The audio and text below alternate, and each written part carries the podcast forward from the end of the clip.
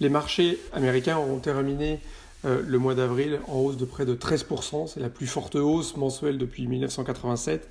Donc véritablement, peut-être pas le retour de l'optimisme, mais en tout cas euh, euh, des, investisseurs qui jouent la carte d'un choc sans doute temporaire, beaucoup plus court, sans doute plus violent, mais beaucoup plus court que, euh, que d'habitude. Effectivement, quand on regarde euh, euh, historiquement, depuis l'après-guerre, les récessions aux États-Unis durent en moyenne près d'un an. et là, il s'agirait plutôt d'un choc très concentré autour d'un trimestre, peut-être un petit peu plus, mais, mais les marchés achètent le, un peu le scénario d'une reprise, une forte reprise, peut-être proche d'une reprise en V. Or, même si le, choc est, court, sans doute trois mois, il faut tout de même considérer que les effets vont être un petit peu plus longs que ça. On va avoir des entreprises qui vont avoir fait défaut, on va avoir des, des, euh, euh, salariés qui vont perdre leur emploi et donc euh, l'investissement sera sûrement beaucoup plus limité. On voit, et j'en parle pas seulement du, pétrole avec ou de l'aviation, où là les, les, on voit un arrêt même des Saoudiens de, dans leurs investissements.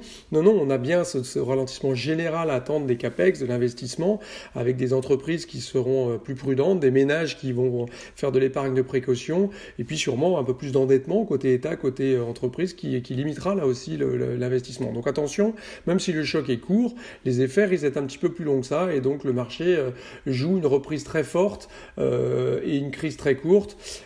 probablement que cette crise arrive bientôt à son terme et que les économies se réouvrent. On le voit cette semaine avec, vous avez plus de 35 États aux États-Unis qui ont réouvert, on a l'Italie qui, qui rejoint tous les pays déjà d'Europe qui ont, qui ont qui ont réouvert. Donc on commence bien à voir cette généralisation. La France va suivre euh, la, semaine prochaine. Euh, on peut retourner chez le coiffeur enfin en Autriche. Peut-être que la Bundesliga va reprendre en Allemagne cet été, etc. Donc on a bien cette reprise qui arrive. Et, euh, d'ailleurs, elle est justifiée puisqu'on voit que euh, on a le plus bas cas depuis six, semaines en, Espagne, euh, depuis le plus bas cas de, nouveaux décès en Italie depuis le début du, confinement.